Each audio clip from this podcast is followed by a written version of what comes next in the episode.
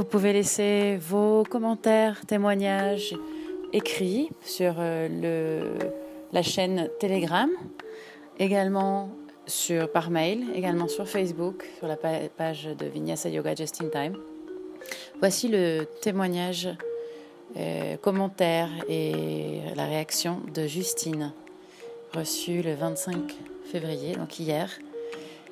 Justine me dit L'épisode sur le mythe de Cendrillon était oufissime. Je me suis retrouvée dans le discours de Gabriel. On apprend des choses et ça donne envie de creuser davantage. Je me rends compte qu'en fait, je ne sais rien et qu'il reste une tonne de choses à connaître sur le sujet de la libération de la femme. Bref, merci beaucoup, toujours aussi agréable à entendre. J'aimerais que plus de gens puissent écouter cela. Merci beaucoup, Justine.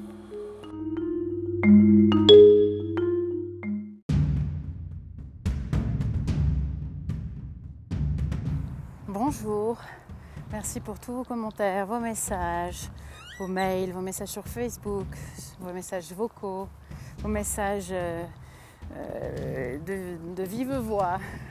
Aujourd'hui, nous avons le plaisir d'écouter certains de ces messages que j'ai reçus par écrit, que je lis, et nous recevons une euh, femme française qui nous raconte comment elle a eu l'audace d'entreprendre un projet qui nous parle de créativité, euh, de rompre euh, l'attachement ou la soumission même aux institutions et de continuer à garder euh, et, à, nourrir un désir en mouvement.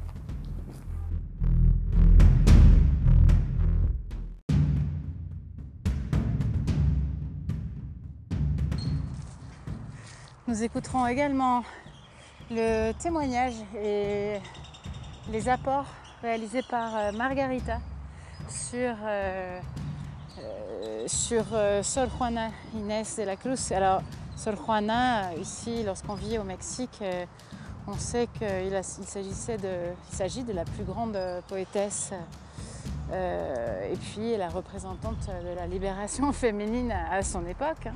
Donc Margarita explique pourquoi l'épisode sur euh, Virginia Woolf et l'épisode des épisodes sur euh, la sœur de Shakespeare euh, est en train de laver les assiettes lui ont fait penser à Sol Juana Inés et ça me donne donc très très envie de faire un épisode sur Sol Juana parce qu'effectivement quand on a la chance de vivre ici et qu'on a accès à ses œuvres en espagnol c'est un, un plaisir puis aussi une grande source d'inspiration donc euh, merci beaucoup Margarita pour euh, ta générosité et ton partage dans cette intervention. Pour ceux et celles, celles et ceux qui euh, parlent espagnol, vous allez pouvoir vous régaler.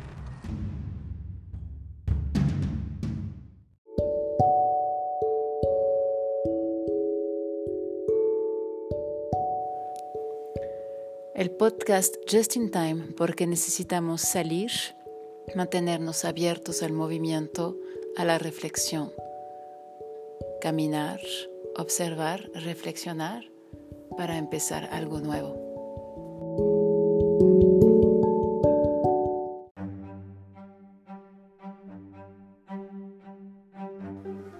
Et voici le témoignage de Nadia du 23 février. J'écoute l'épisode sur les maladies rares, c'est fou, Génial que tu te sois écouté. Je pense pareil. On nous enseigne à nous bourrer de médoc au lieu d'écouter notre corps, qui a aussi des capacités propres. C'est top.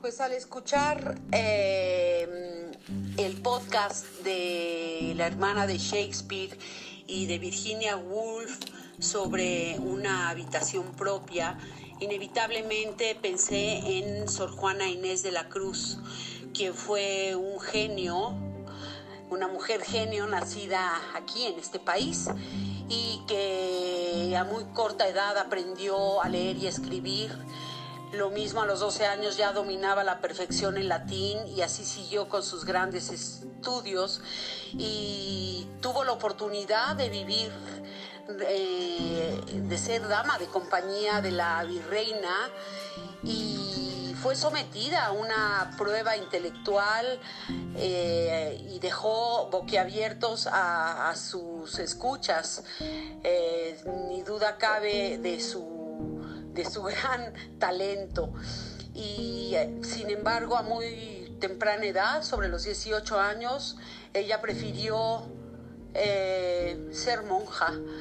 Yo espero que, eh, o pienso también que en parte fue porque pues en el siglo XVII las mujeres tenían eh, poca esperanza para tener un desarrollo personal, ¿no? Eh, la finalidad pues era esa, casarse y tener hijitos.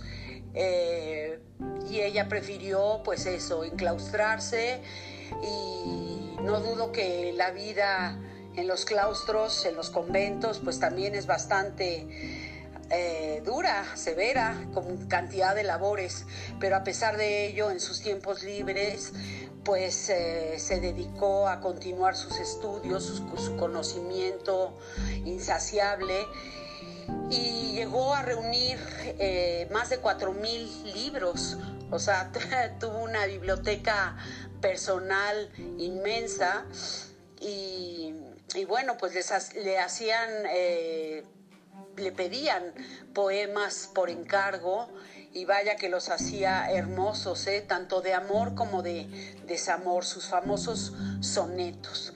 También, bueno, pues la redondilla famosa de hombres necios que acusáis, eh, también da muestras de su pensamiento. Y sobre todo, bueno, a mí me encanta eh, su poema Primero Sueño, en donde el alma eh, abandona el cuerpo para, pues, para hacer un viaje astral en busca de todo el conocimiento y bueno, en donde eh, relata el despertar de los sentidos, en fin, hay toda una cátedra en la UNAM solamente de este poema, así de inmenso es.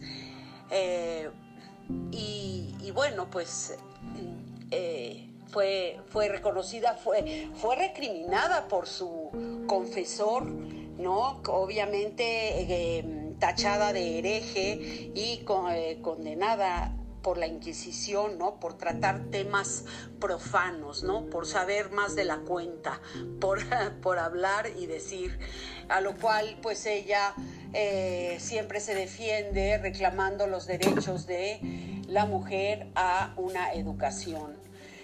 Eh, por cierto, también murió eh, de una epidemia en el claustro. Pues nada, haciendo honor a nuestra querida Sor Juana.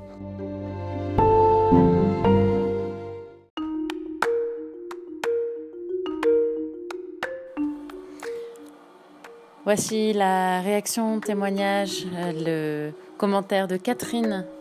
Catherine euh, me dit hier également, 25 février, moi je n'arrive pas à commenter sur le podcast, j'écoute sur Spotify et c'est dommage car ce serait mieux de le faire tout de suite, mais tant pis. D'abord, c'est marrant, car je t'ai dit dans un message précédent que j'adorais entendre ta voix, et dans un des premiers podcasts que tu as enregistré, tu parlais du fait que tu avais toujours aimé jouer avec ta voix. C'est plein d'émoticônes, sympathiques. Et puis ça me replonge au Mexique, tout ça. Ce Mexique que tu dis qu'on a du mal à quitter, c'est vrai. J'adore entendre les bruits de la rue, bien sûr, les colchones, trois points de suspension, mais aussi dans un enregistrement précédent, il y avait le sifflement du petit four pour les patates douces, les camotes. Tu n'en as pas parlé parce que je pense que ce podcast était en espagnol et qu'il n'avait pas besoin d'expliquer aux Mexicaines. Et oui, tout à fait, Catherine. Et puis j'aime bien tes courses sans emballage. Moi, je me suis trouvé un bio chez qui on a qu'à chercher des cagettes chaque semaine. Pas encore la bouteille vide pour l'huile d'olive. Il y en a plein dans Lyon, mais dans le coin de Besnay, je ne sais pas trop. En tout cas, un compost va être créé rapidement dans notre jardin. Bon, il y a plein d'autres commentaires que j'aurais pu te faire, mais il faut que je le fasse à chaud, sinon j'oublie. En tout cas, généralement, je me régale eh bien, Catherine, continue de faire tes commentaires comme ça par mail, c'est très bien si tu le souhaites. Et de toute façon, comme tu le vois, tes commentaires et réactions apparaîtront dans le podcast.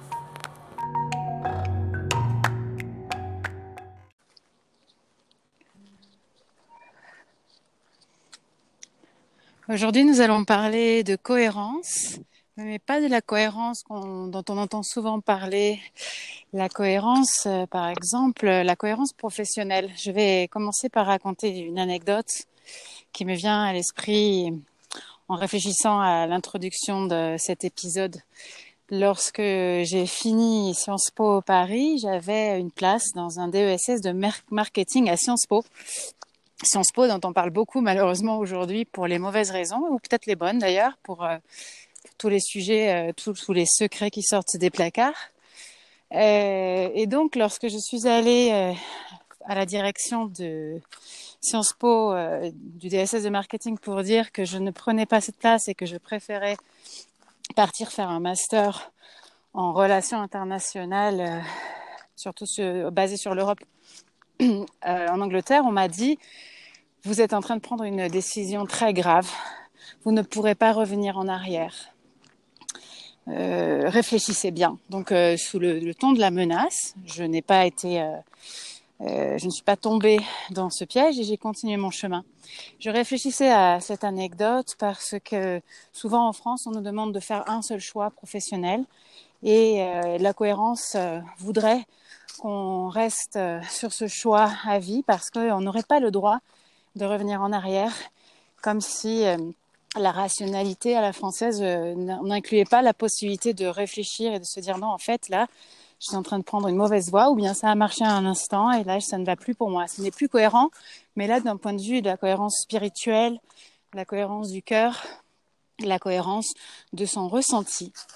Et aujourd'hui, c'est bien pour cette raison que j'ai invité Thérèse. Thérèse euh, est enseignante et elle a, il y a quelques années, eu une idée, une idée euh, novatrice euh, de développer un projet complètement euh, différent mais lié avec ce qu'elle faisait. Cependant,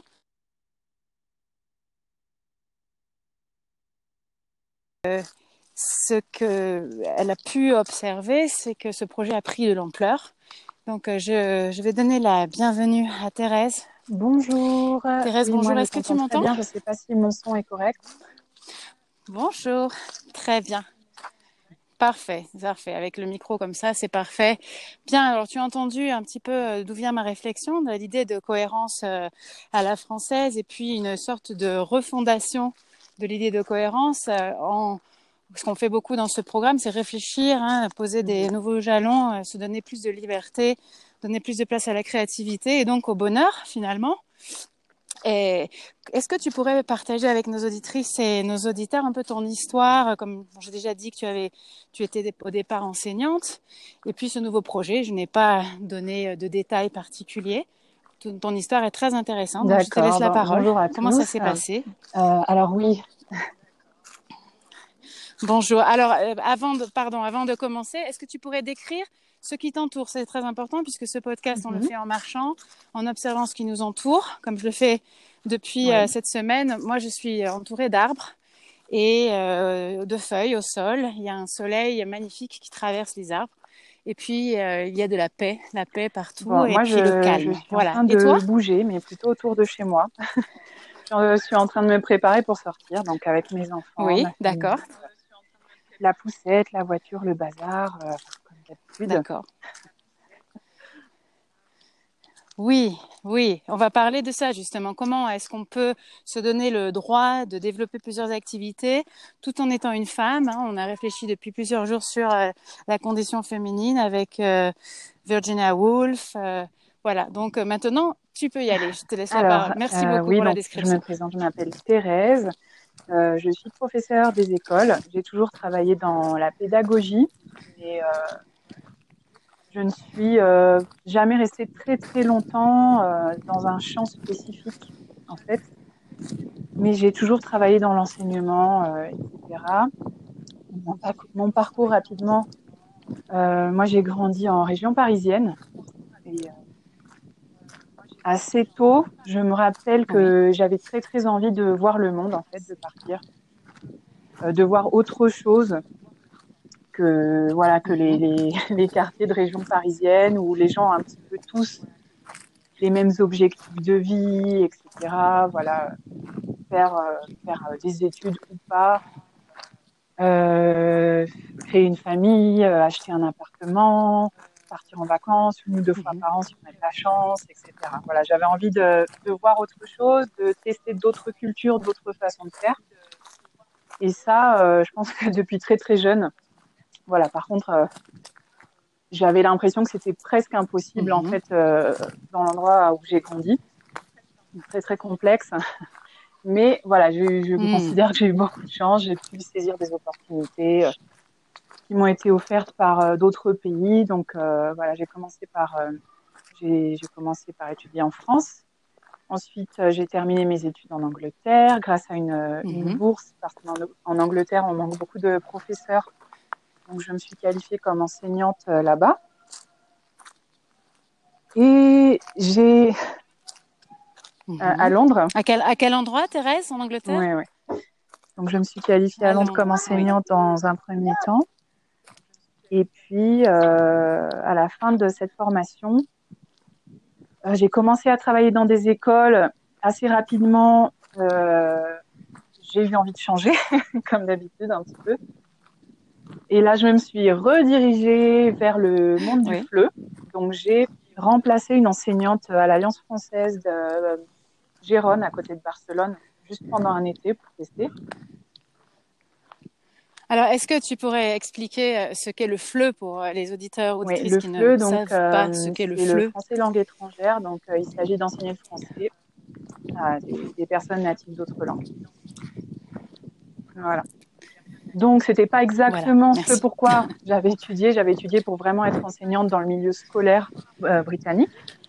Mais bon, ça se rejoignait un petit peu. Et puis, euh, ils ont eu besoin d'un Mhm. remplacement urgent là-bas. Donc, j'ai postulé. Deux jours après, euh, voilà, je suis arrivée sur place. Ça m'a beaucoup plu. Et j'ai eu envie de me lancer dans le monde du FLE. j'ai passé mon diplôme, tout ça.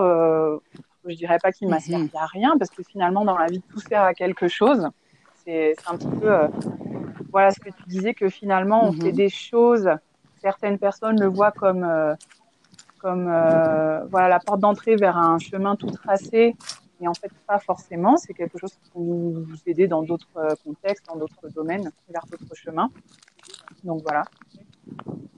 Et là, j'ai fait quelques années Mhm. de, de FLE, Oui, donc dans des alliances françaises. J'ai un petit peu voyagé. euh, j'ai travaillé dans beaucoup de pays différents.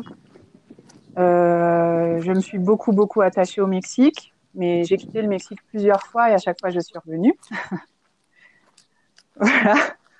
Euh, Mhm. j'ai travaillé aussi comme euh, gouvernante euh, pour des familles importantes. Euh, j'ai travaillé pour la famille royale de Jordanie, par exemple. Donc j'étais, euh, je vivais avec eux, j'enseignais le français à leurs enfants Mhm. et puis je, je gérais un petit peu le personnel pour les enfants, ce genre de choses. Donc c'est aussi très différent, très intéressant.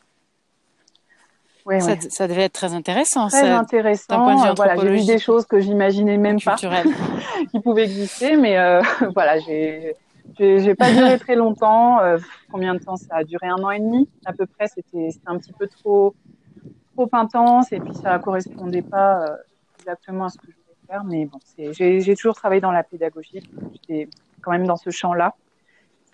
Et quand ça, ça s'est terminé, donc à ce moment-là, euh, j'ai intégré le système éducatif euh, français cette fois-ci. Et j'ai passé un concours pour être professeur des écoles en France, donc un Oui. petit peu l'équivalent de ce que j'avais déjà en Angleterre. Mais euh, bon, pour le contexte de la France, euh, on ne peut pas avoir d'équivalence, donc j'ai dû refaire ce concours-là, mais en France. Et euh, à un moment donné, au bout de deux, trois ans de, de pratique dans ce domaine-là, j'ai eu envie de changement pour changer. Mais au lieu de, de complètement partir, euh, Oui. j'ai décidé en parallèle d'ouvrir une chaîne YouTube, toujours dans le lien de l'enseignement. Voilà. Et donc cette chaîne, Hmm. c'est une chaîne de FLE. Donc c'est-à-dire ce sont des classes de français, des petites activités de français ludiques euh, pour les hispanophones. D'accord. Et aujourd'hui, tu as combien de followers, de, de, Alors aujourd'hui, je dois ta avoir chaîne, entre Thérèse 90 000 et 100 000 abonnés sur YouTube, qui est euh, voilà mon réseau principal. Oui, ça grandit vite. C'est euh, c'est une très jolie euh, communauté. Euh, je suis pas très très très active dessus, mhm. mais voilà, j'ai une communauté qui me suit, qui me pose des questions, etc. Donc c'est quelque chose qui génère beaucoup de de partage, d'échange avec les gens et beaucoup de travail. Oui. Alors d'où est venue? Oui, bien sûr. D'où est venue l'idée de d'ouvrir, parce que de, sortir de la salle de classe et d'aller euh, finalement conquérir euh, d'autres euh, d'autres lieux comme Internet, comme YouTube. Quel a été le, fondement de, de ces mouvements au niveau du ton désir Ça fait des années. Hein. Je pense que depuis que j'ai découvert YouTube, il y a 5-6 ans, j'ai voulu en fait participer à ça pour pour pouvoir me connecter et partager avec des, des, personnes par rapport à des intérêts communs et pour pouvoir aider euh, des personnes qui ont peut-être envie d'apprendre le français et euh, n'ont pas les moyens, euh, soit euh, économiques, soit physiques, de se rendre dans une école de langue, euh, etc. Donc c'était vraiment voilà. Voilà, alors eh, en écoutant, d'accord, très intéressant, en écoutant ce que tu as dit tout à l'heure, est-ce qu'il y aurait un lien entre la, la, jeune fille ou la petite fille qui considérait qu'il allait être impossible d'atteindre ses rêves avec toutes ces peut-être certains obstacles que tu n'as pas décrits mm-hmm. mais qu'on a pu peut-être visualiser? Et justement ce, ce mouvement d'ouvrir, de, sortir de la salle de classe et d'entrer, d'aller aider euh, des personnes qui n'auraient pas forcément accès oui, oui, bien sûr, à une certaine formation. complètement lié. Et euh, pour moi aussi personnellement, hein, bien sûr, c'est euh, ça m'a permis de me créer une certaine comment dire une certaine visibilité en fait sur Internet. Ça c'est quelque chose que j'ai pas vu au début, mais après quelques mois, quand la chaîne a commencé à bien fonctionner, je me suis rendu compte que vraiment euh, ça peut ouvrir beaucoup de portes pas, pas forcément à niveau euh, professionnel, mais même à niveau personnel. C'est-à-dire qu'avant, je considère que j'étais pas une personne créative du tout. Et là, maintenant, depuis quelques mois, ma chaîne doit hmm. avoir un peu plus de deux ans, euh, j'ai besoin de créer des choses. Pour moi, c'est nouveau, créer des vidéos, des concepts, chercher des idées, etc. Et c'est quelque chose qui me fait vraiment du bien. Donc il y a ça avec euh, les réseaux sociaux. Mhm. Et euh, oui. voilà, je pense que c'est aussi une forme de, les réseaux sociaux permettent vraiment de, démocratiser un petit peu euh, l'accès à la culture, à l'éducation, au divertissement, etc. Dans le sens où, tout le monde peut partager quelque chose et proposer un accès à quelque chose. Alors que avant YouTube, Internet, etc. Oui. On pouvait avoir accès seulement à ce que nous proposait une certaine élite. Donc en fait, mhm. c'est rompre avec l'institution, n'est-ce pas? C'est ah la liberté face à l'institution, ce dont tu parles en partie. Euh, bah alors on, parle, on, aborde, d'ailleurs j'ai abordé déjà tous les effets pervers euh, des réseaux sociaux au niveau psychologique, mais là tu parles d'un aspect très positif qui est la démocratisation, euh, la, la, rupture avec les institutions et, et la créativité. En quoi est-ce que cette explosion de créativité pour toi est revenu Est-ce qu'il y a eu une sorte de retour euh, de bâton positif sur ta propre vie? Est-ce que tu es devenue toi-même plus créative dans, dans l'élaboration, le Oui, moi je pense que bien sûr ça m'aide à, à, découvrir de nouvelles choses parce que forcément, bon, je j'ai ma chaîne, mais j'essaye de travailler avec d'autres personnes qui sont dans le milieu. Euh, je me mets en contact avec beaucoup d'enseignants de FLE à travers le monde, par exemple des Mexicains qui me demandent euh, comment tu fais ci, euh, j'ai des élèves qui me, posent telle question, comment tu peux travailler telle notion, ou j'aimerais bien me lancer sur Instagram, est-ce que tu peux m'aider? Voilà, donc euh, oui, moi ça, c'est ça. Oui. eux aussi m'inspirent. Ce que je veux dire, c'est que je, je, le fait de m'être lancé sur YouTube, oui, ça, ça a créé beaucoup d'envie chez moi, de partage et de créativité, mais j'apprends aussi beaucoup en regardant ce que font les autres euh, sur Internet. Et dans ma vie personnelle, ouais, voilà, je pense que oui, il y a forcément. Donc c'est gagnant-gagnant. Oui. Euh, après, je me rends pas forcément compte par moi-même. Mais euh, oui, dans la façon de penser, par exemple, la petite introduction que tu as faite, oui, ça m'a complètement parlé dans le sens où euh, parfois j'envisage depuis quelques mois de me consacrer complètement à ma chaîne YouTube, etc., mon école en ligne. Et quand j'en parle avec mes amis, la première réflexion, mhm. c'est toujours ah bah non, tu as passé le concours pour être professeur des écoles, donc tu peux pas faire autre chose. C'est dommage. voilà. Et euh, moi, j'ai pas du tout ce raisonnement-là en fait. C'est ça. Finalement, ça annule la liberté de ne pas pouvoir dire c'était bien, voilà. non, voilà, c'est plus bien, on passe à autre euh, chose. Il faut penser un petit peu hors de la boîte, hein, comme on dit en anglais.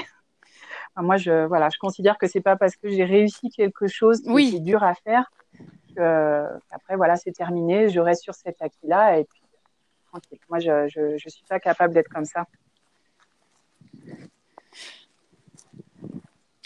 Oui, alors bien sûr, toi tu, tu as choisi la voie difficile, hein, et la voie euh, du courage, la voie du travail, parce que je mhm. ne le dis pas, mais c'est certainement énormément de travail. Au niveau de ta condition, la condition euh, euh, féminine, est-ce que c'est difficile d'avoir deux métiers, dont un qui est très preneur de créativité, d'énergie, d'avoir deux enfants. Comment est-ce que tu t'organises pour euh, mener de front la vie en tant que professeur des écoles, la vie en tant que youtubeuse avec une chaîne de 90 000 euh, followers, mhm. une maman euh, de plusieurs enfants, d'après ce que tu as dit Et comment est-ce que tu gères la vie quotidienne?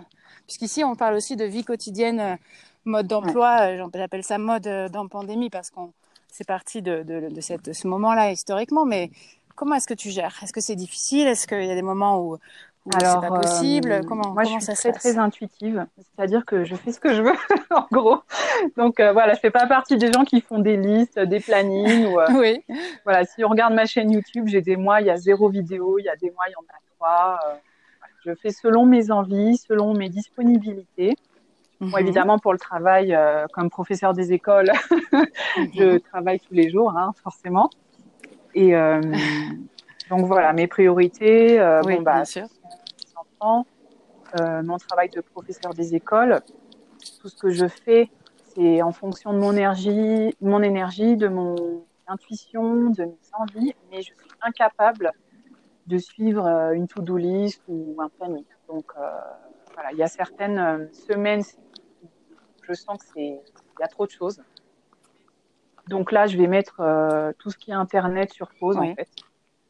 Et je vais me recentrer euh, sur mes enfants, mm-hmm. euh, sur ma famille et puis sur mon, mon, travail.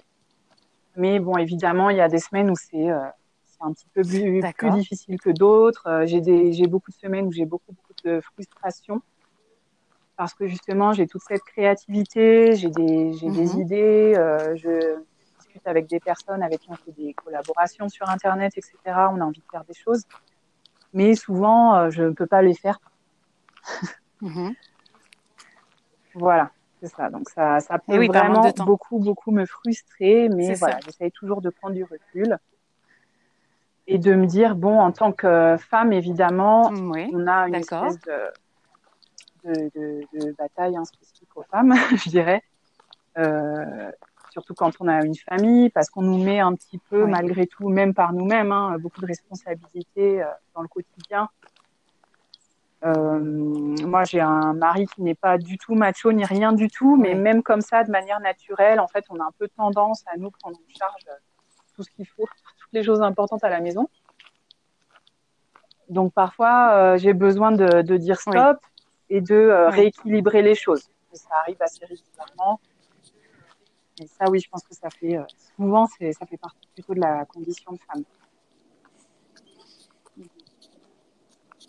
Tout à fait, rééquilibrer en permanence.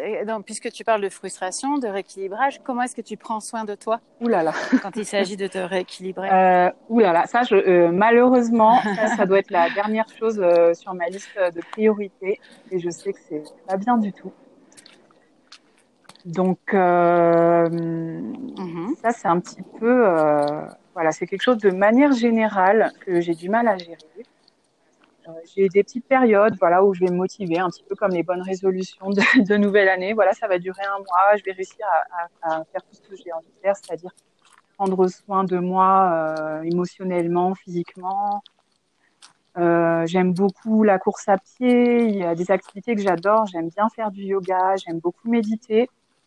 Mais euh, au bout de quelques semaines, avec toutes les choses que j'ai Mhm. envie de faire, que je dois faire, etc., et petit à petit, je m'occupe plus du tout de moi. Donc ça, c'est voilà. Il y a je, Oui, ça c'est Voilà.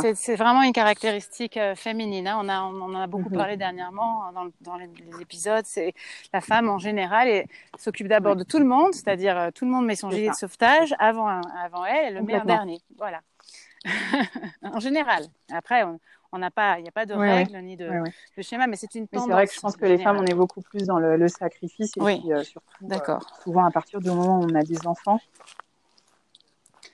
Euh, voilà, moi c'est c'est très très Oui. compliqué de me dire allez je vais les laisser un après-midi avec des copains. enfin, je ça me prend un effort immense. Bon là de toute façon avec le- le- la pandémie c'est pas possible, mais en temps normal euh, je prends pas de temps pour moi très très peu et euh, régulièrement j'y pense en me disant quand même il faudrait que tu t'assoies Mhm. et que tu essayes de dégager du temps pour faire certaines choses. Mais voilà, c'est un petit peu bloqué en ce moment.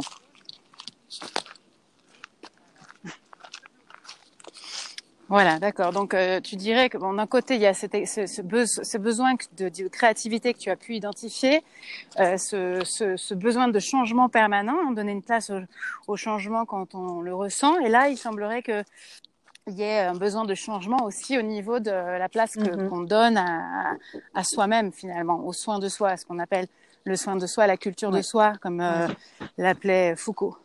Donc c'est très intéressant parce que finalement tu, peux, tu es peut-être en train d'élaborer Oui, je pense qu'il y a quelque chose en cours, effectivement. Euh, en général, quand, quand il y a un grand changement qui arrive, bon, je sens qu'il y a quelque chose qui me dérange, je sens qu'il y a un obstacle quelque part. J'ai un peu de mal à visualiser jusqu'au moment où j'ai vraiment une sorte d'épiphanie et je me dis non, il faut que j'arrête de faire ça, il faut que je fasse ça, et voilà. Donc euh, voilà, je suis en plein dedans en ce moment. Euh, Oui. Je suis en pleine réflexion. Très bien. Donc, Et euh, en oui. même temps, il y a la difficulté Oui. qu'on on est quand même dans une période Bon, ben, spéciale de transition, etc., d'incertitude. Donc, euh, c'est pour moi, c'est pas comme d'habitude. Je peux pas vraiment me dire, allez, euh, j'arrête de faire ci, je commence à faire ça. Dans le sens où je me dis, on n'est pas dans le monde, on n'est pas dans, dans le monde normal entre guillemets.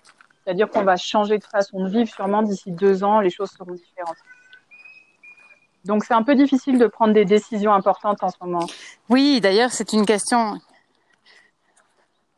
C'est vrai, c'est une question qui revient. Est-ce que vraiment cette euh, période euh, va durer? Pendant combien de temps va-t-elle durer? Est-ce que c'est vraiment, ah, ou alors est-ce que Mhm. c'est une une nouvelle façon de vivre qui est en train de, de s'instaurer, en, en train de de, de lancer les bases d'une autre société? On ne sait pas. Donc devant cette, euh, finalement, c'est un reflet de l'incertitude qui existe en permanence, mais on a toujours euh, l'illusion de la certitude.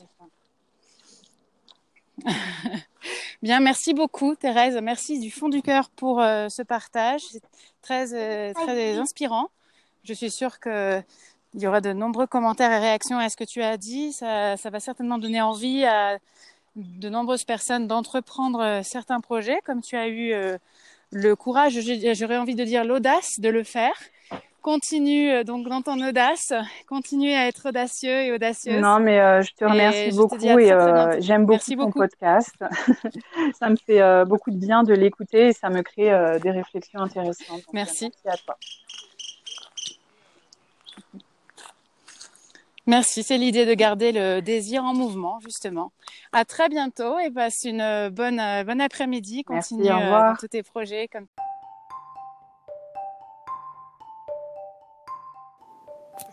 Este es el podcast Just in Time. Para que podamos intercambiar, tenemos la página de Facebook, podemos eh, también intercambiar con el correo electrónico y también en la app eh, de Just in Time, de Viñasa Yoga Just in Time en Wix. Puedes mandarnos tus mensajes, haz tus sugerencias, preguntas, comentarios para que te vayamos respondiendo. También eh, está la posibilidad de dejar un mensaje vocal en el mismo podcast. Te podemos mandar el link para que nos dejes un mensaje vocal. Nos vemos pronto.